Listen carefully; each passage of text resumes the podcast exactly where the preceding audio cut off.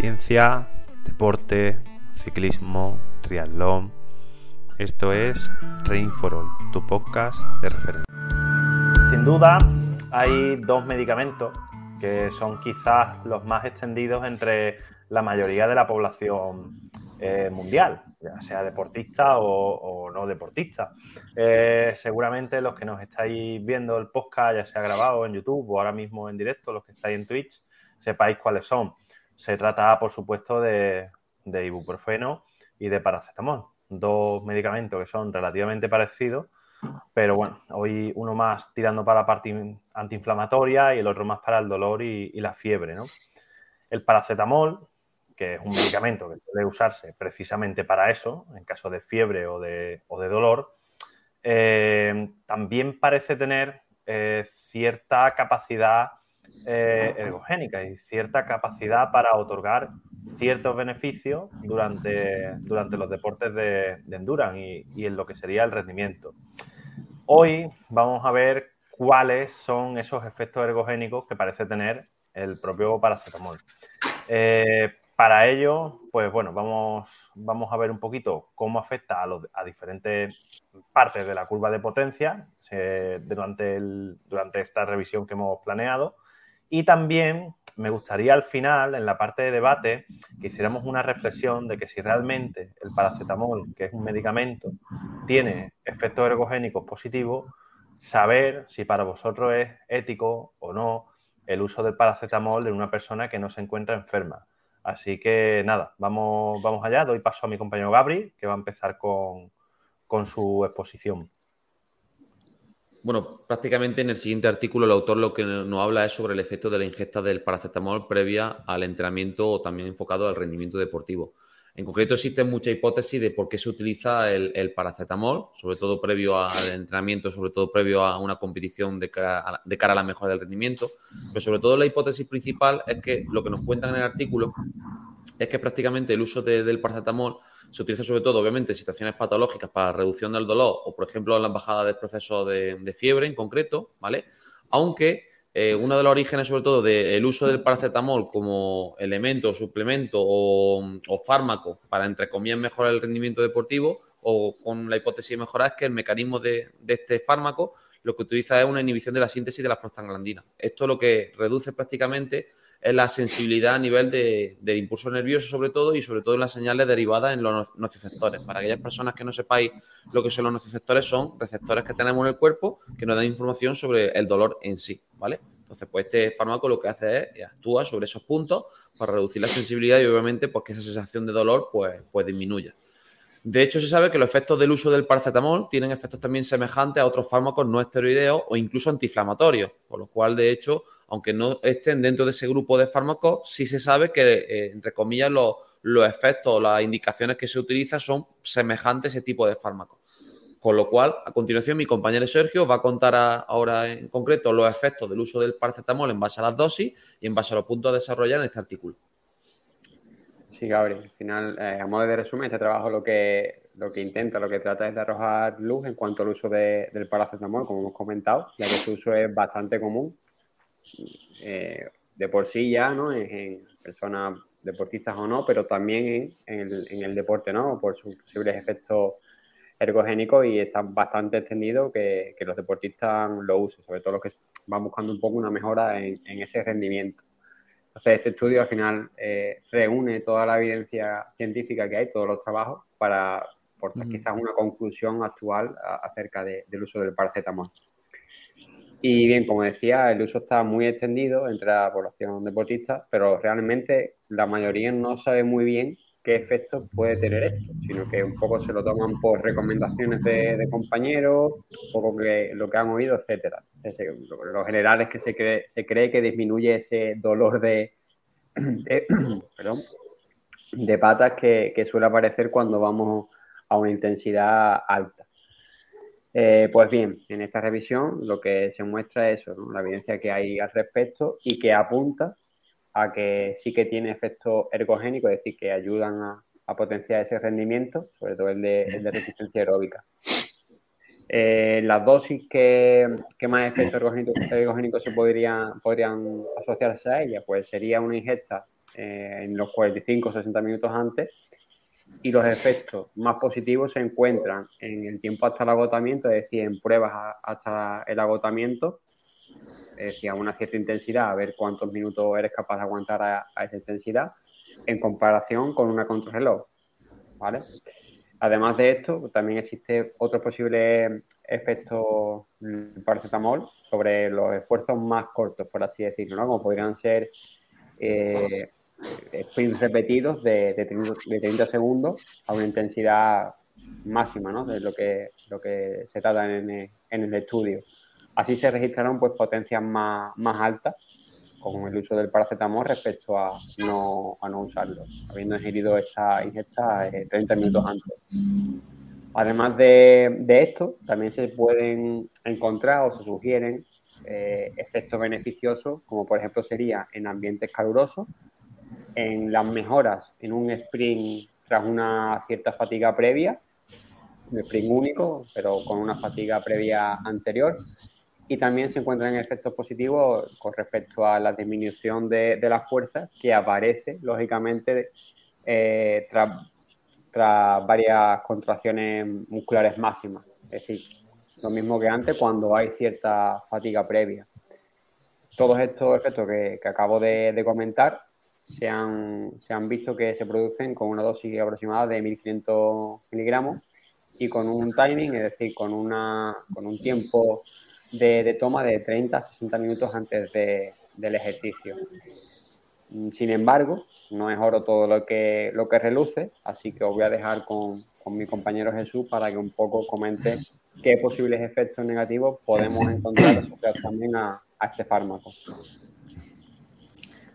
Pues sí, en relación a la ingesta de paracetamol, eh, como ha dicho Sergio, no todos son buenas, buenos resultados. Hay algunos aspectos, algunos efectos secundarios que se deben de tener en cuenta. Hay ciertos estudios previos que indican que el uso del paracetamol pues, puede afectar negativamente a nivel anabólico y también disminuir todo lo que es la, relacionado con la síntesis de proteínas del músculo, sobre todo especialmente en, personas jóvenes.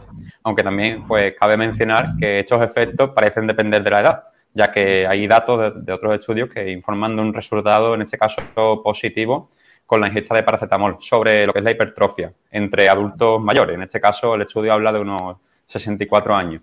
Por lo tanto, parece que hay diferencias en función de, la edad de, los deportistas o de los sujetos que, vayan en el estudio. En definitiva, cuando se ingiere en dosis recomendada, pues el paracetamol se puede considerar seguro, según este estudio, pero bueno, hay que tener en cuenta que una sobredosis de, de, paracetamol pues, puede ser una de las causas más comunes de una insuficiencia hepática. Generalmente ocurre con dosis superiores a los 7 gramos. Por lo tanto, si se ajusta a lo que ha comentado Sergio, a esas dosis no suele haber hecho, estos problemas.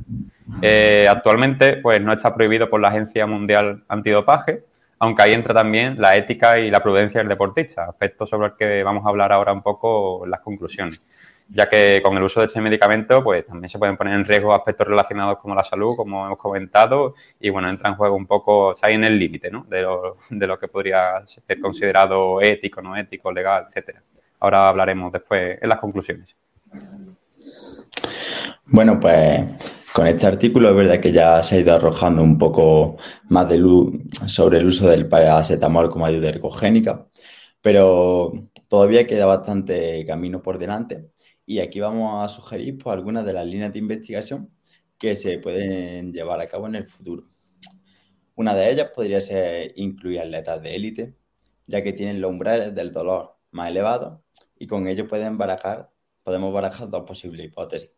Una de ellas, que puede que el paracetamol sea menos eficaz como ayuda ergogénica, ya que sus umbrales son más altos, o por el contrario, que al ser capaces de soportar esfuerzos más intensos y largos, obtengan eh, más beneficios de esa sustancia.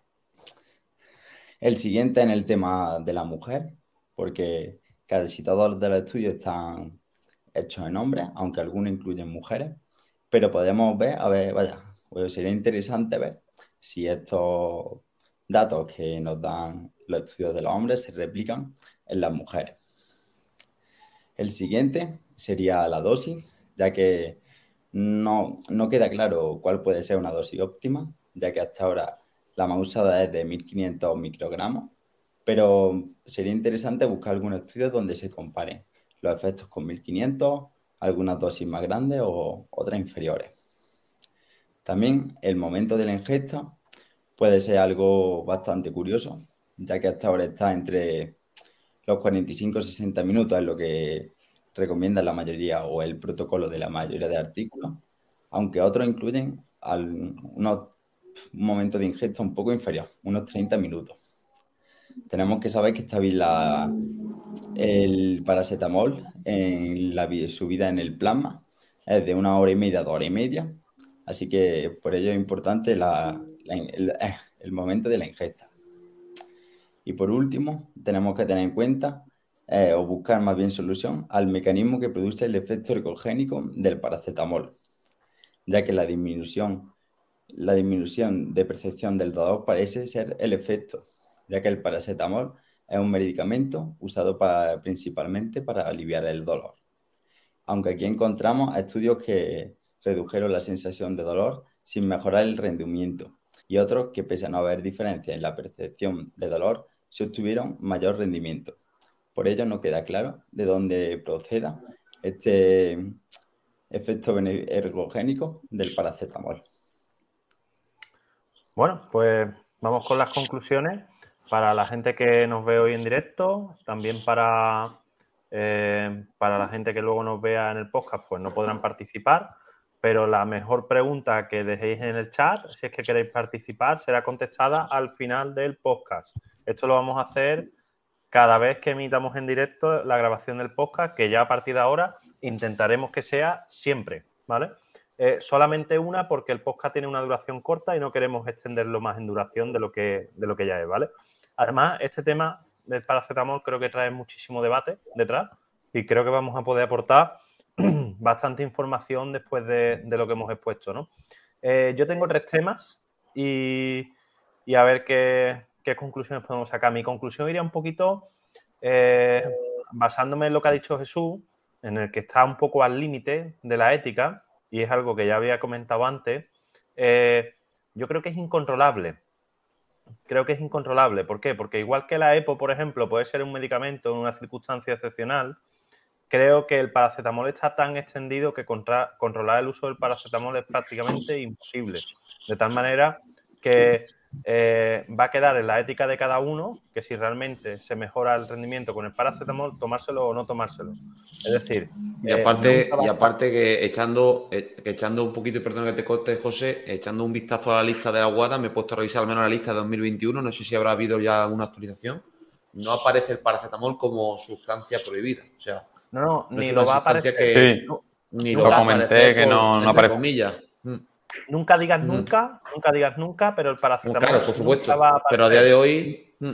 No, no, no, pero que nunca lo va a aparecer. Nunca va a aparecer porque es el medicamento que más a la mano está de las personas y es un medicamento, mm. entre comillas, eh, paliativo del dolor, eh, porque al final el mecanismo del dolor que provoca el dolor es otro, simplemente es paliativo. Mm. Solo debemos recordar a las personas. Es un parche para que la gente lo entienda. Correcto. Y, y nunca, nunca, nunca se va a prohibir salvo que se saque un medicamento que no produzca ayudas ergogénicas ninguna y que haga y que tenga los mismos efectos sobre el dolor que el paracetamol. En ese momento el paracetamol dejará de ser un medicamento útil, ¿vale? Y en ese momento a lo mejor el paracetamol se extingue, entre comillas, como, como, medicamento, ¿no? Supongo que esto habrá pasado en la historia con muchos más medicamentos que mm, fueron eficientes y luego dejaron de, serlo, ¿no? y al paracetamol le puede pasar lo mismo. Éticamente, y sabiendo que las conclusiones no son del todo conclusivas, como acaba de decir Carlos, y que quizá esa sea la otra parte de mi conclusión, no sé qué pasará con el paracetamol. Lo que está claro es que, bueno, que... También cabe mencionar, a modo de conclusión, José, que lo comenta el artículo, de que esto mm, es algo que no se debe de hacer mm, constantemente, que no es una rutina de que antes de cada entreno me tomo un paracetamol, porque al final el cuerpo eh, se adapta también a esas cosas y bueno, y comenta que cuando más efecto ha tenido es cuando esporádicamente se, ha ingerido, pero ojo con la sobredosis, como se ha comentado, que, puede ser hasta peor, ¿no? El remedio que, no tomar nada. La, segunda de mis conclusiones va por, por la problemática con los atletas de élite.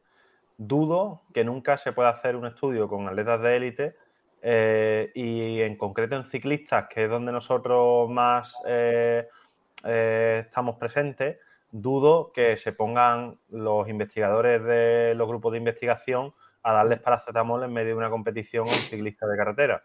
Dudo, salvo que sea por enfermedad. Que se lo estén tomando bajo cuerda o lo que sea, pues bueno, eso, eso no se puede descartar porque eso nunca se puede descartar, ¿vale? Pero que lo hagan a modo de investigación, lo dudo. Y la última conclusión es sobre, el mujer, sobre la mujer, que también la había puesto como futura línea de investigación.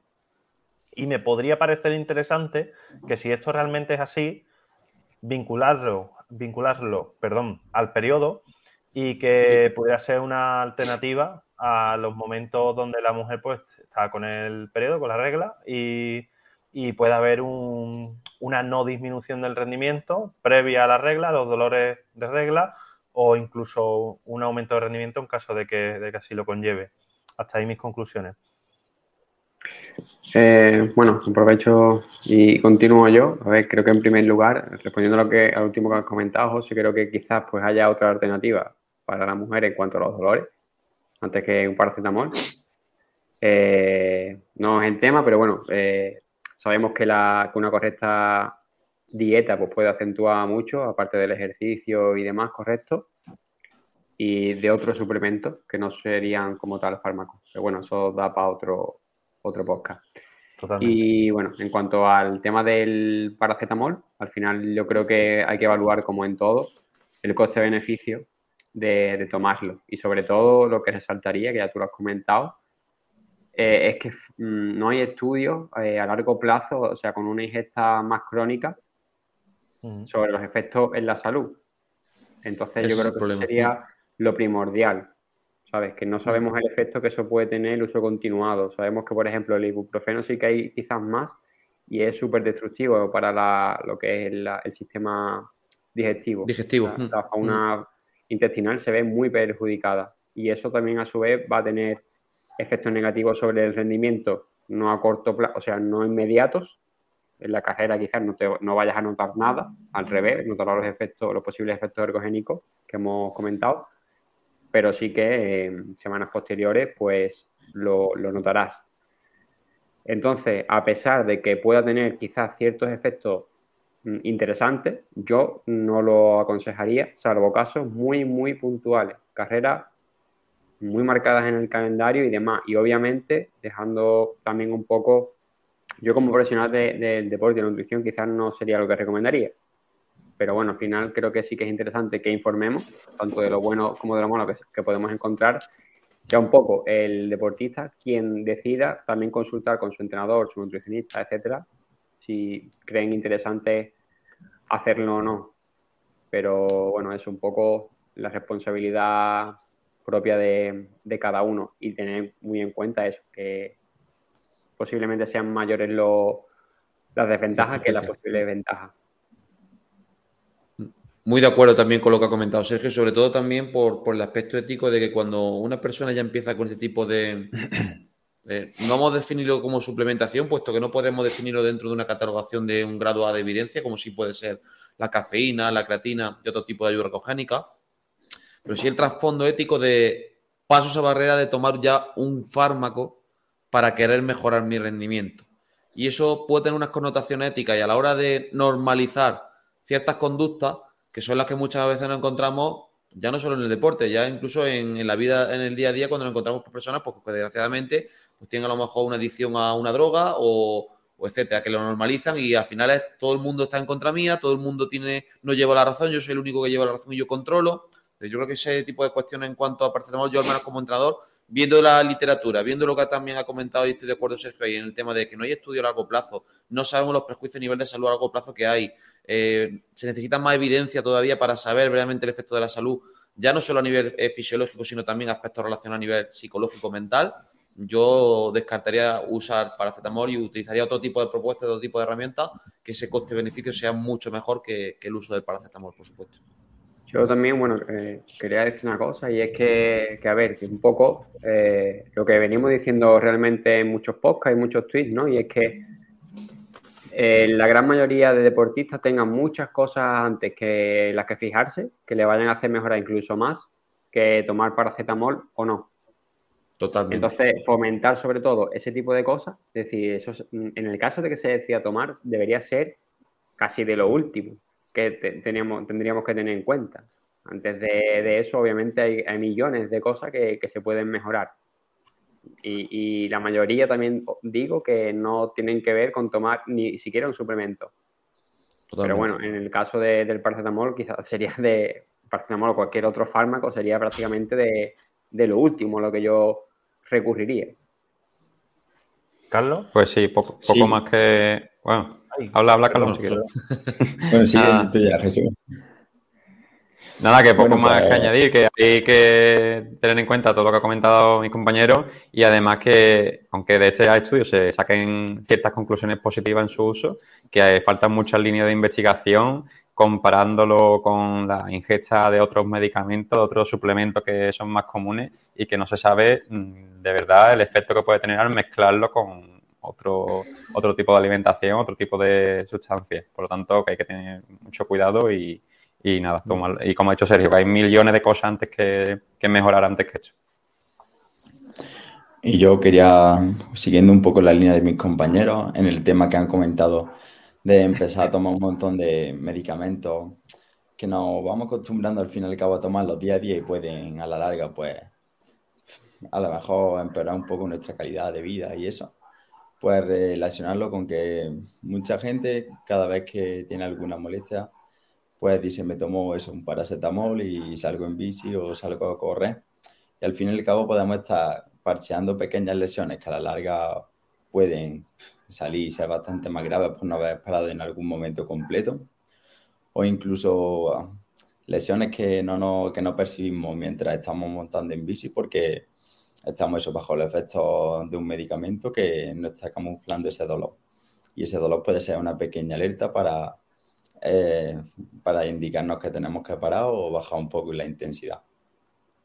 Pues sí, me parece una muy buena reflexión, sobre todo esa final, la de, la de que el dolor puede estar escondido detrás de, un paracetamol. Eh, por culpa de, ese paracetamol, pues no tengamos la percepción de, realmente lo que está pasando. Y luego, respondiendo, y con esto acabamos porque si no se nos alarga mucho el podcast, respondiendo a lo que, a lo que había dicho, eh, bueno, yo creo que al consenso general, yo creo que ya no solamente el paracetamol, cualquier suplemento que se tome con la, la intención de acometer una mejora del rendimiento simplemente por el hecho de tomarlo, podría llegar a ser una conducta éticamente cuestionable. Eh, no sé si, me he dejado entender, pero yo creo que más o menos se entiende.